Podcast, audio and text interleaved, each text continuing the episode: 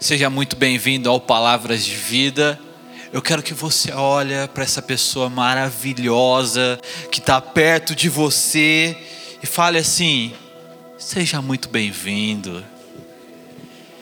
Que bom que você está aqui. Que bom que deu tempo de você tomar um banho, vir todo cheiroso, bonito. Não precisa falar isso não, gente, brincando. Ah, sei que você queira falar, né? Você reaproveita o momento aí para fazer um elogio.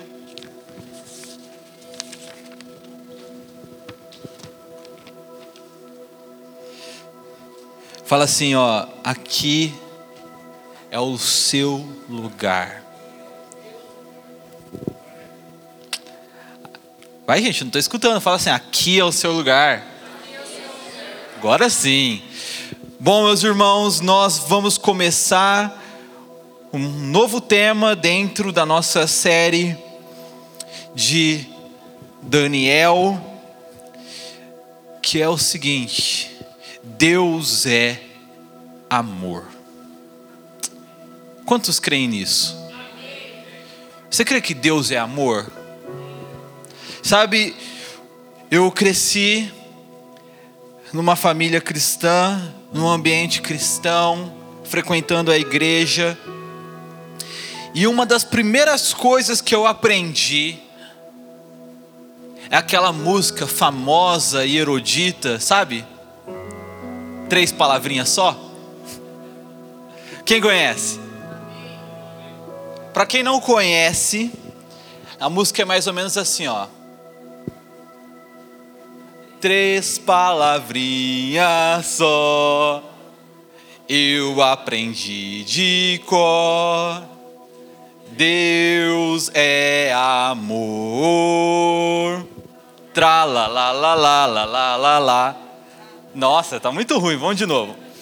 Vamos lá. Três palavrinhas só. Eu aprendi de cor. Deus é amor. Ah, isso aí, muito bem, gente. essa foi essa foi uma das primeiras músicas que eu aprendi na minha vida. Essas três palavras: Deus é amor. E apesar de serem três palavras, elas não têm nada de inhas. Especialmente Deus e amor são palavras que carregam um significado profundo. Unidas nessa pequena frase, então, esse significado é ainda mais ampliado. Nós não temos dúvidas de que Deus é amor. Eu cresci sem nenhuma dúvida, um cristão convicto de que apesar de tudo, Deus é amor.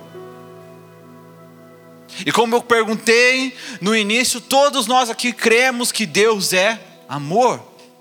E se nós sairmos pelas ruas, por incrível que pareça, será mais fácil, vocês têm que concordar comigo, encontrar uma agulha no palheiro do que encontrar alguém que diga que Deus não é amor. É uma crença praticamente universal.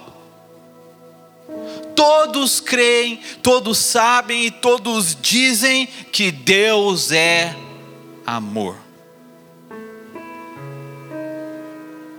Mas, sempre tem um mas. Será que nós estamos concebendo em nossas mentes, em nossas vidas, no nosso coração, o que significa de fato?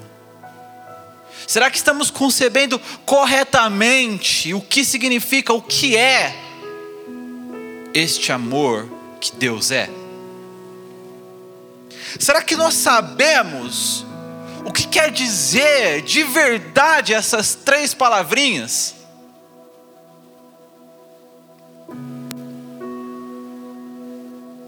E é claro, talvez nós pensemos assim: olha, Mike, é impossível para alguém como eu ou para qualquer ser humano entender completamente a respeito de um Deus que é infinito.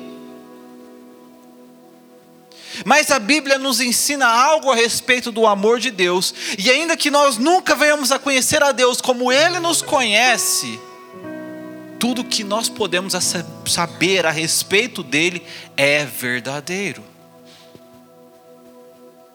Então eu repito a pergunta: será que nós temos concebido de forma correta o amor de Deus? E a resposta para isso é não. Porque, especialmente no nosso tempo, a ideia que nós carregamos de amor é a ideia daquele desejo com que o outro seja feliz. Nós carregamos a ideia de que o Deus que é amor é o Deus que se importa unicamente com que nós sejamos felizes. Como se Deus dissesse: Olha, o importante é você ser feliz. E não carregamos apenas essa ideia a respeito do amor que Deus tem por nós, mas também do amor que os outros devem ter por nós e que nós devemos ter pelos outros. Nós, nos nossos tempos, carregamos a ideia de que o amor é desejar a felicidade, não importa a forma, não importa os termos, Não dizemos mais, olha, que essa pessoa seja feliz assim e assim. Ou que essa pessoa seja amada assim e assim. Ou de um jeito ou de outro. O que pensamos que o amor de Deus por nós é um amor de alguém que deseja que simplesmente nós sejamos felizes, não importa a forma. Mas isso não é amor. E muito menos é o amor que Deus tem por nós. Muito menos é o amor que Deus é. Como Dante diz no seu livro Vita Nova. O amor é um senhor de aspecto terrível Porque na verdade, aquele que deseja que o outro seja feliz, não importa os termos, na verdade não ama. Aquele que deseja a felicidade de alguém, não importa como essa pessoa alcance a felicidade, não importa como essa pessoa tenha a felicidade, não ama aquela pessoa não se importa realmente com aquela pessoa. Porque o amor exige termos.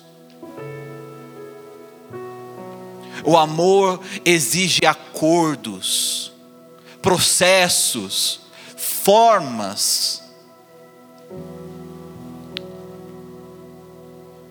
É somente assim que o amor é manifestado, do contrário,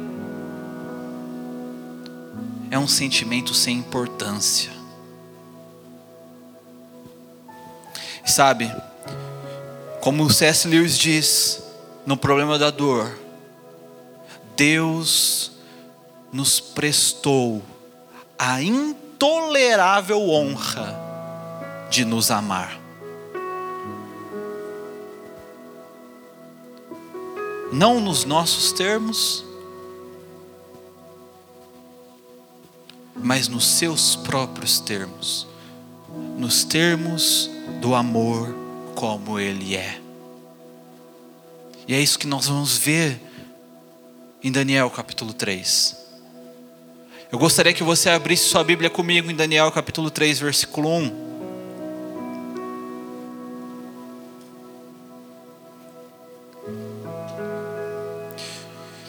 Daniel 3:1, do 1 ao 6, diz assim: O rei Nabucodonosor fez uma estátua de ouro, cuja altura era de 60 côvados, mais ou menos 27 metros de altura, e a largura de 6 côvados, mais ou menos 2,7 metros. Ele a levantou no campo de Dura, na província da Babilônia. Então o rei Nabucodonosor mandou ajuntar os sátrapas, os prefeitos, os governadores, os conselheiros, os tesoureiros, os juízes, os magistrados e todos os oficiais das províncias, para que viessem à dedicação da estátua que ele havia mandado levantar. Então se ajuntaram os sátrapas, os prefeitos, os governadores, os conselheiros, os tesoureiros, os juízes, os magistrados e todos os oficiais das províncias para a dedicação da estátua que o rei Nabucodonosor tinha mandado erguer.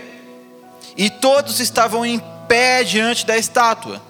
Então o arauto clamou em alta voz: Ordena-se a vós, ó povos, nações e gente de todas as línguas, logo que ouvirdes o som da trombeta, da flauta, da harpa, da cítara, do saltério, da, da flauta dupla e de todo tipo de música, vos prostrareis e adorareis a estátua de ouro que o rei Nabucodonosor ergueu.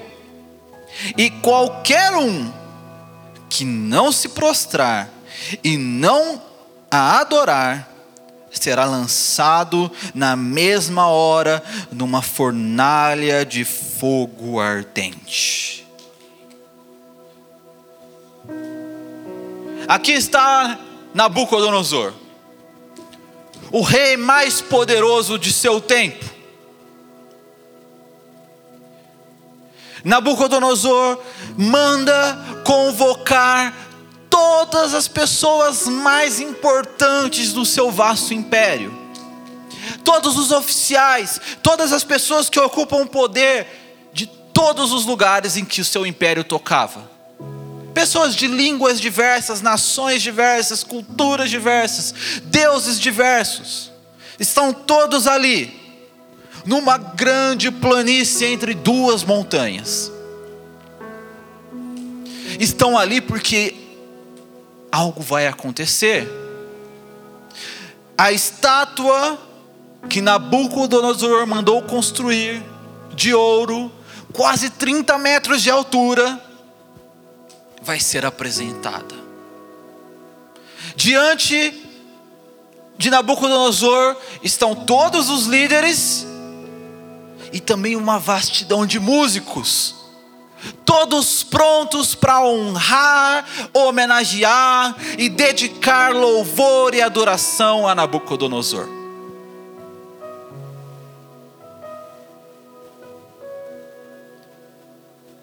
E ele então envia o seu arauto, um homem com uma voz potente, para dar o decreto Todos, ao ouvirem o som da música, devem se prostrar diante de Nabucodonosor e sua estátua. Pelo jeito, o sonho que Daniel revelou subiu a cabeça de Nabucodonosor. Lembra que Daniel tinha dito que ele era a, a testa, a cabeça de ferro, de ouro daquela estátua? E eu acho que ele se empolgou com aquilo e fez uma estátua inteira dele de ouro. E ele está lá no seu grande dia, no seu grande momento. Dá a sua ordem. E não só ela, mas também com ela uma punição. Quem não se prostrar será não só morto, será lançado numa fornalha ardente.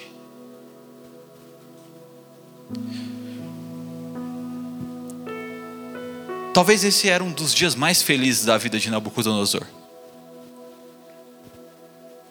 Todo mundo ali para ver ele. Todos ali prontos para se prostrarem diante dele. Talvez ao observarmos essa cena, nós certamente diríamos: Deus ama muito Nabucodonosor. Olha tudo que ele deu para este homem, para este rei. Ele era um grande conquistador. Todos os povos tinham que se dobrar diante dele. Ele tinha ouro para fazer uma estátua de 30 metros. Devia estar tá sobrando para fazer uma estátua. Certamente, aqueles homens todos que estavam na frente dele pensavam o quanto Nabucodonosor era amado e abençoado por seus deuses. Certamente eles olhavam para Nabucodonosor ali naquele instante e pensavam: os deuses de Nabucodonosor o amam muito. São deuses fortes e verdadeiros, afinal, é ele quem está lá e não eu. Eu sou o povo conquistado. Os meus deuses foram conquistados. Portanto, para aqueles homens, não era uma atitude difícil se dobrar diante daquela estátua. Porque eles acreditavam, tanto quanto Nabucodonosor, que o que estava sendo cultuado ali era algo verdadeiro. Afinal de contas, eles foram vencidos por aquilo. É claro, tinha ameaça de morte. Mas esse não era o único fator que os impelia a se prostrarem.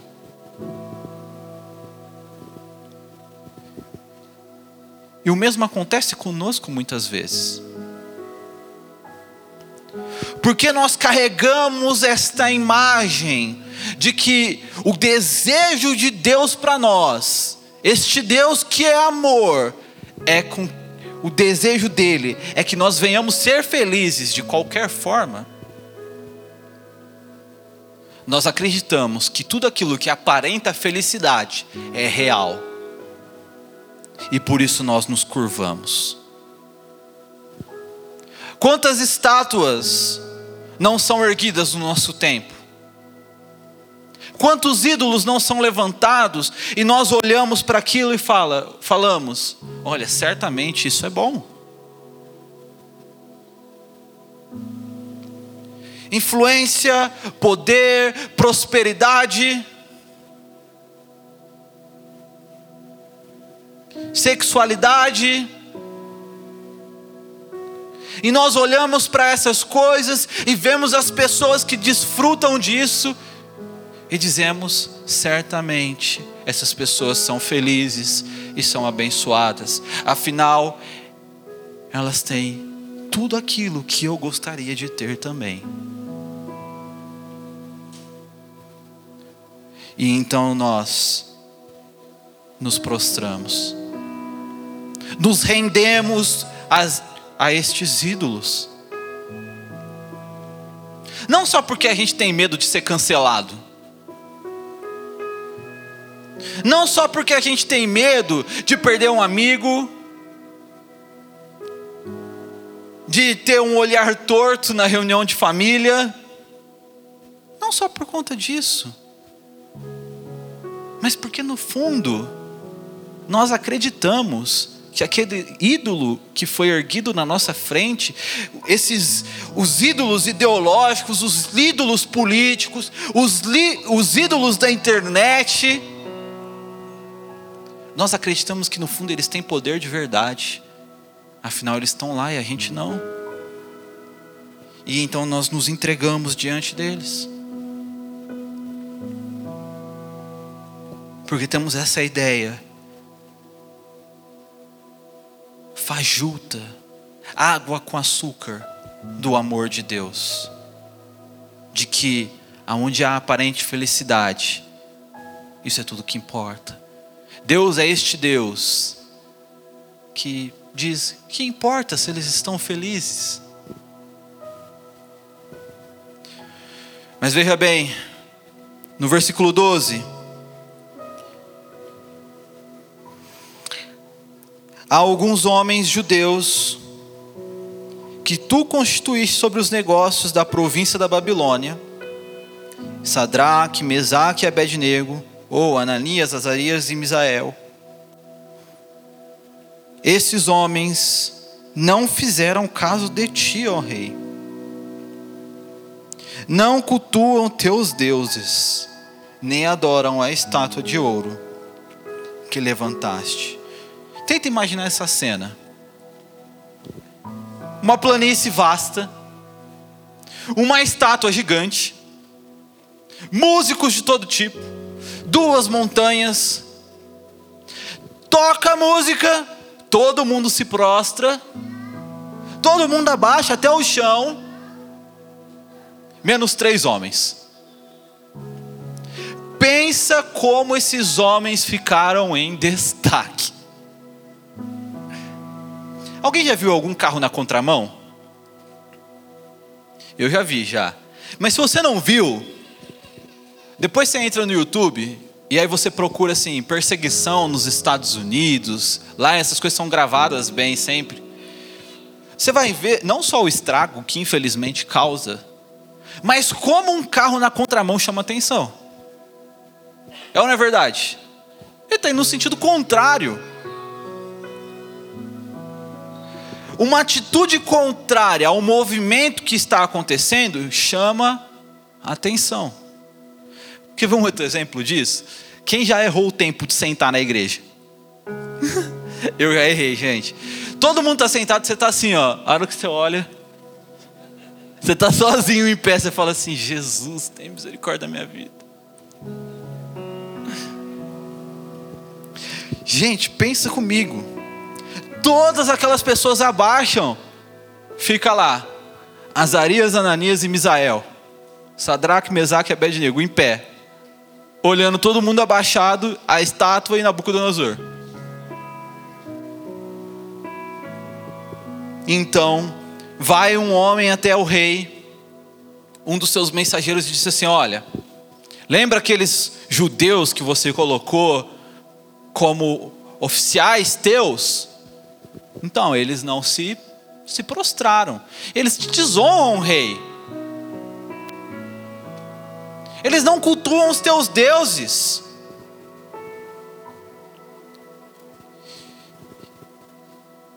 E aí a gente pensa assim: bom,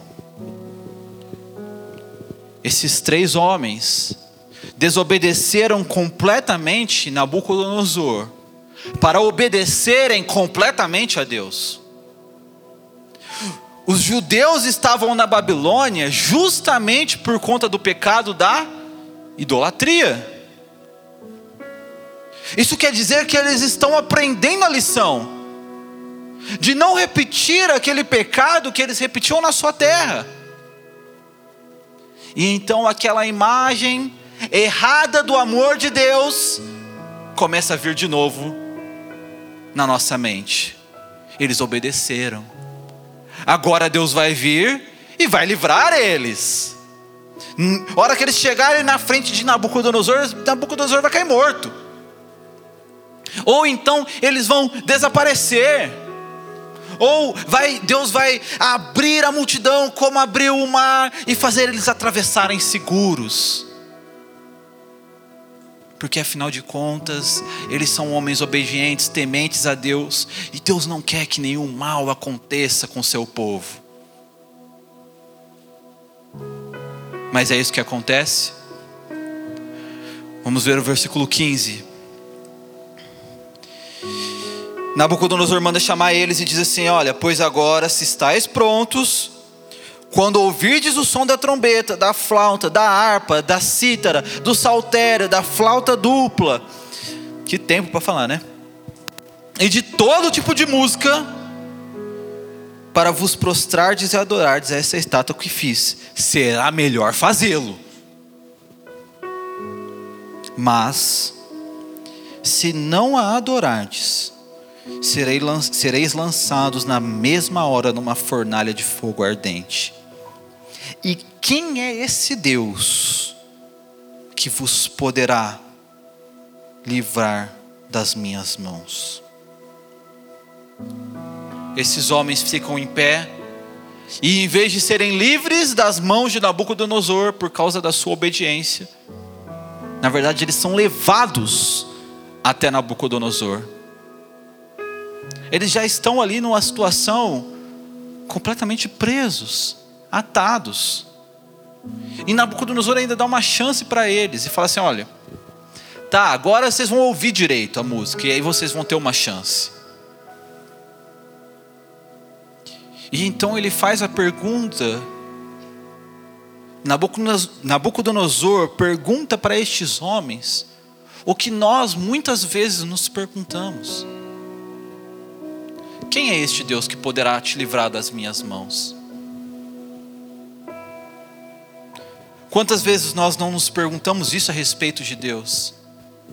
Quem é este Deus que permitiu que eu caísse nessa situação? Quem é este Deus que, mesmo diante da minha obediência, mesmo diante da minha atitude correta, mesmo diante do meu agir contra a idolatria, permitiu que eu viesse parar em meio ao sofrimento. Quem é este Deus que não importa quantos anos eu sirva, não importa o que eu faça, permite que a minha empresa venha à falência, permite que os meus filhos sejam levados embora, Permite que eu termine o mês sem saber se eu vou ter dinheiro. Quem é este Deus que permite com que eu passe por depressão, por ansiedade? Quem é este Deus que deixou a minha família se desfazer?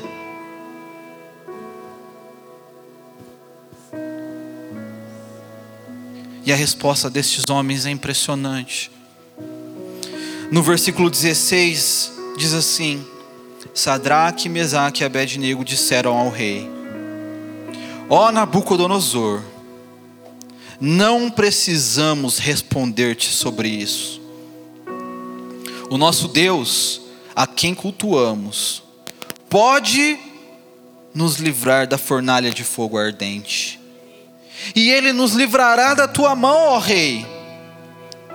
Mas se não, Fica sabendo, ó rei, que não cultuaremos teus deuses, nem adoraremos a estátua de ouro que levantaste.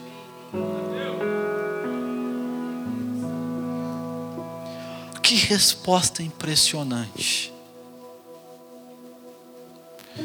A resposta destes homens para Nabucodonosor é: Olha aqui, rei.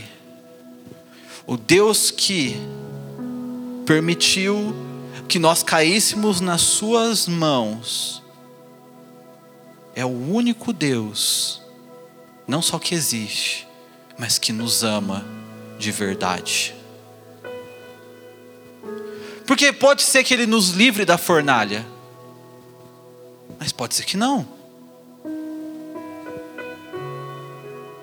Mas certamente Ele nos livrará de Sua mão, porque mesmo a morte, para quem crer em Deus, é um livramento.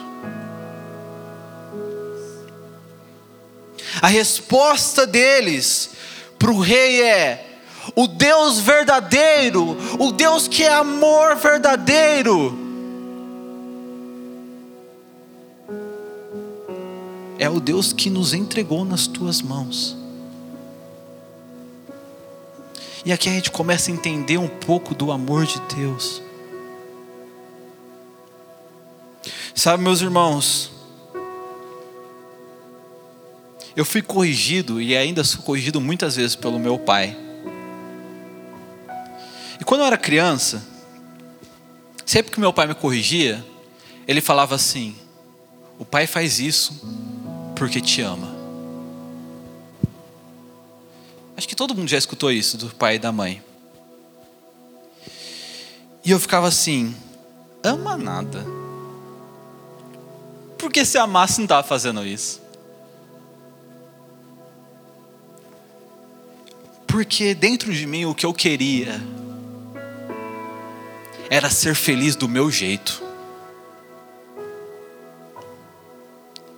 E eu não entendia que ser feliz do meu jeito era muito mais fácil para o meu pai. Era mais fácil porque não se importar é mais fácil do que se importar. Porque para me corrigir, ele tinha que gastar tempo, ele tinha que muitas vezes remanejar os seus compromissos, mudar a sua agenda ali, repetir as mesmas palavras, me dar os mesmos castigos.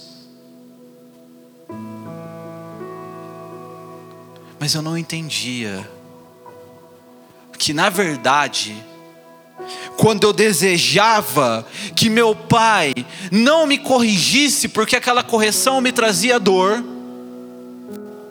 o que eu estava desejando não é que ele me amasse mais, mas que ele me amasse menos.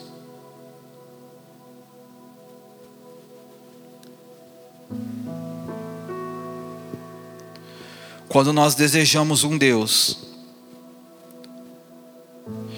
quando nós vemos o amor de Deus como alguém que simplesmente deseja que nós sejamos felizes, não importa a forma,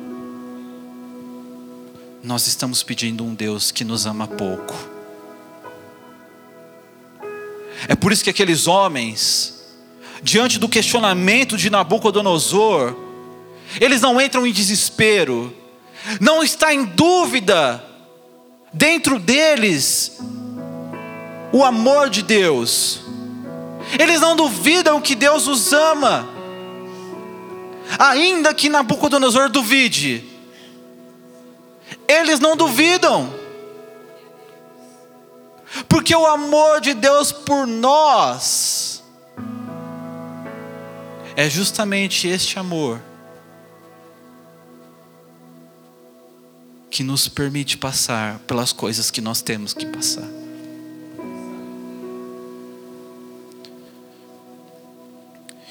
E olha só o versículo 21.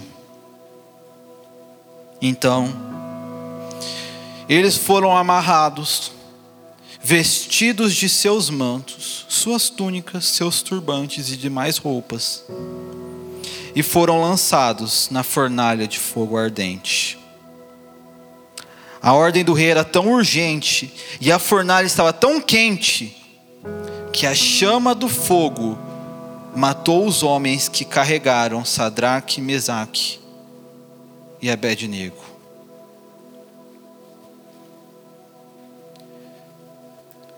Neste momento, Nabucodonosor tinha certeza absoluta que o Deus deles não amavam eles que tipo de Deus permite que os seus servos sejam jogados numa fornalha tão quente que até quem vai jogar morre?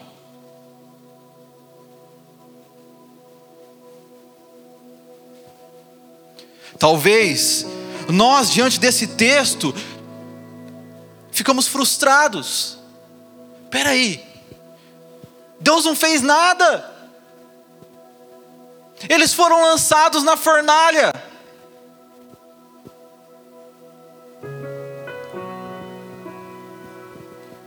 E agora eu quero que você me escuta com muita atenção.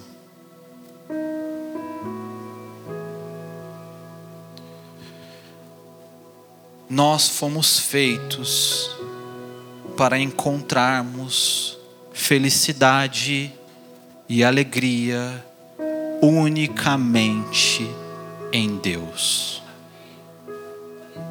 Realizações, conquistas, poderes, influência, relacionamentos, essas coisas não existem para nos trazer felicidade. Nada disso nunca teve poder de nos fazer feliz. Porque a nossa felicidade só existe em nós nos entregarmos a Deus e o glorificarmos para sempre. Porque nós fomos feitos por Ele e nós fomos feitos para Ele.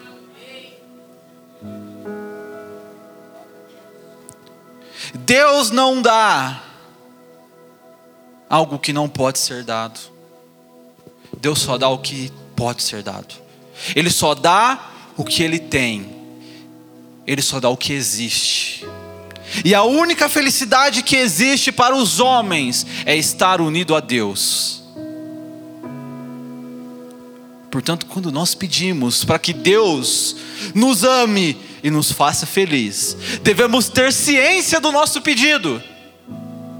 Porque o que nós estamos pedindo é que Ele nos una a Ele, não importa a forma, não importa o preço. E é isso que nós vemos no versículo 24. Então o rei Nabucodonosor ficou impressionado e se levantou depressa falou e disse aos seus conselheiros: Não lançamos três dentro da, do fogo? Não lançamos três homens amarrados? E responderam: É verdade, ó rei, foram três.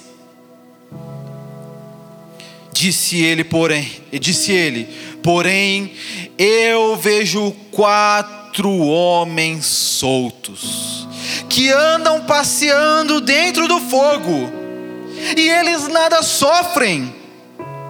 E o quarto homem é parecido com um filho dos deuses.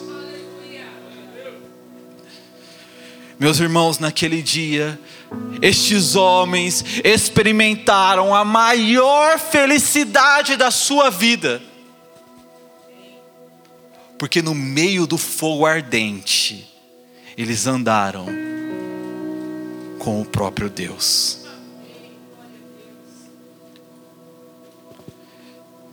Se esses homens tivessem sido livres da fornalha, se eles não tivessem sido lançados, amarrados, se eles não tivessem passado por tamanho transtorno, por tamanha dor, eles jamais teriam experimentado a maior alegria de suas vidas que era de estarem ali, juntamente com o próprio Deus no meio da fornalha. Sabe, meus irmãos, Deus muitas vezes não vai te livrar do fogo. Deus muitas vezes não vai te livrar da dor não vai te livrar do sofrimento, porque é este um instrumento dele para fazer com que nós experimentemos a maior felicidade das nossas vidas, que é andar com Ele, mesmo em meio à dor e ao sofrimento.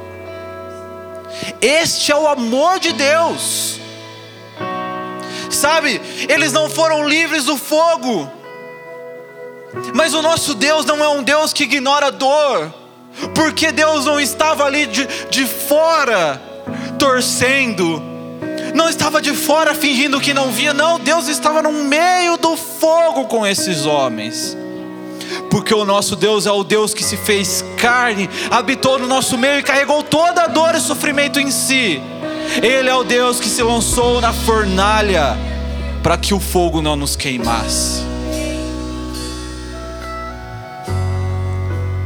Nós pedimos por um Deus de amor, e aqui está Ele. O Deus de amor é o Deus que é fogo consumidor. É o amor que fez os mundos, é o amor que controla todas as coisas. É o amor que é dedicado como um olheiro, um artista é dedicado na sua obra. Como um pai é dedicado a educar um filho. Como casais são exigentes e dedicados um ao outro.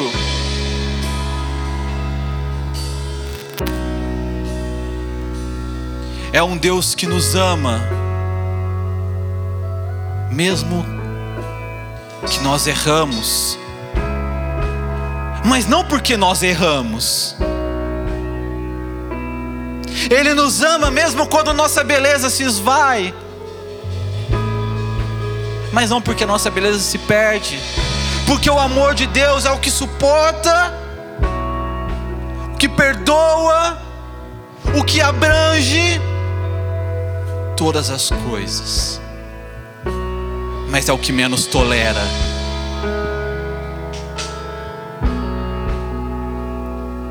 E isso é uma glória tão grande. Este amor que nos aperta, que nos molda, é grande a ponto de ser muitas vezes intolerável. É grande a ponto de ser prodigioso, a ponto de ser pródigo. Não só porque nós não merecemos, mas porque na maioria das vezes é um amor que nós não queremos. E este, esta é a forma poderosa e grandiosa que Deus nos ama. Ele nos ama até quando nós não queremos que Ele nos ame. Este é o amor de Deus. Este é o Deus que é amor. Não importa onde você se encontra hoje você pode ter certeza que Deus te ama.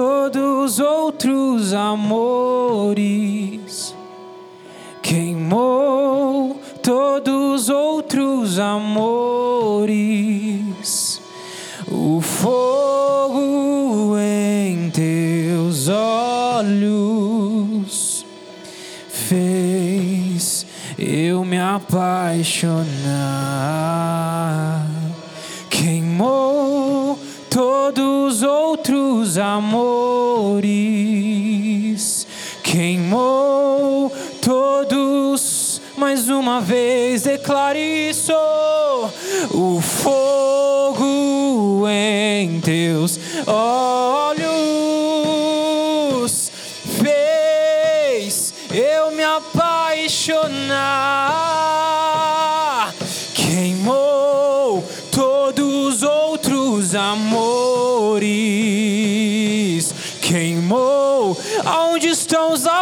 apaixonados pelo Senhor, declare isso. O fogo em teus olhos fez eu me apaixonar. Queimou todos os outros amores. Queimou todos os outros amores.